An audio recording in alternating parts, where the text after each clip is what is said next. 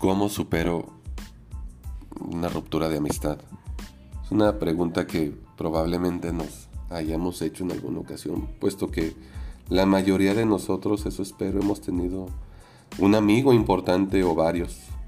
Y quiero decir que el primer error que cometemos es creer que la amistad, a diferencia del amor, es inmune al desgaste y que todas sus desavenencias se pueden superar porque como bien creemos, la amistad lo puede todo. No voy a mentir, sería una tarea injusta y muy difícil si yo los pusiera ahorita a diferenciar amistad y amor. Y siempre, siempre me gusta dejar claro que ambas provienen de la misma necesidad que nos lleva a relacionarnos. No hay amistad desinteresada.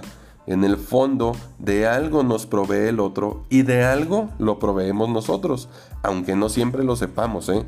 Con lo anterior no quiero decir, no pretendo que se entienda que somos seres utilitarios, ni que veamos a la otra persona como un objeto que solamente sirve a nuestras necesidades, porque eso sería explotación.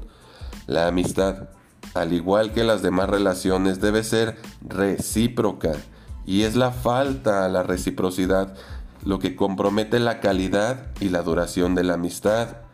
El tener puntos en común, más el respeto a las diferencias, la empatía, la experiencia que hace que, que hace que casi podamos leernos las mentes, es lo que sostiene una amistad. Pero todo lo que acabo de mencionar no es magia, ni se mantuvo de la nada. ¿Cuándo ocurre la traición? Pues cuando se falta a esos acuerdos y compromisos más que a las promesas. Si la amistad, déjame decirte, funcionó de maravilla durante dos años, ¿sí? Como miel sobre hojuelas, como cuchillo en la mantequilla, es porque estaba basada en deseos y expectativas inconscientes. En cambio, si ésta ya ha trascendido los años y sorteado los problemas, es porque se ha logrado la madurez suficiente para lidiar no solo con el otro, sino con uno mismo. Y eso es algo que pocos se atreven a hacer.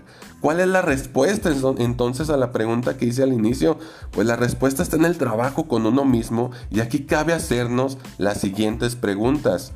Número uno, ¿cómo? ¿Cómo y por qué dañé al otro? La siguiente es, ¿cómo y por qué permití que el otro me dañara?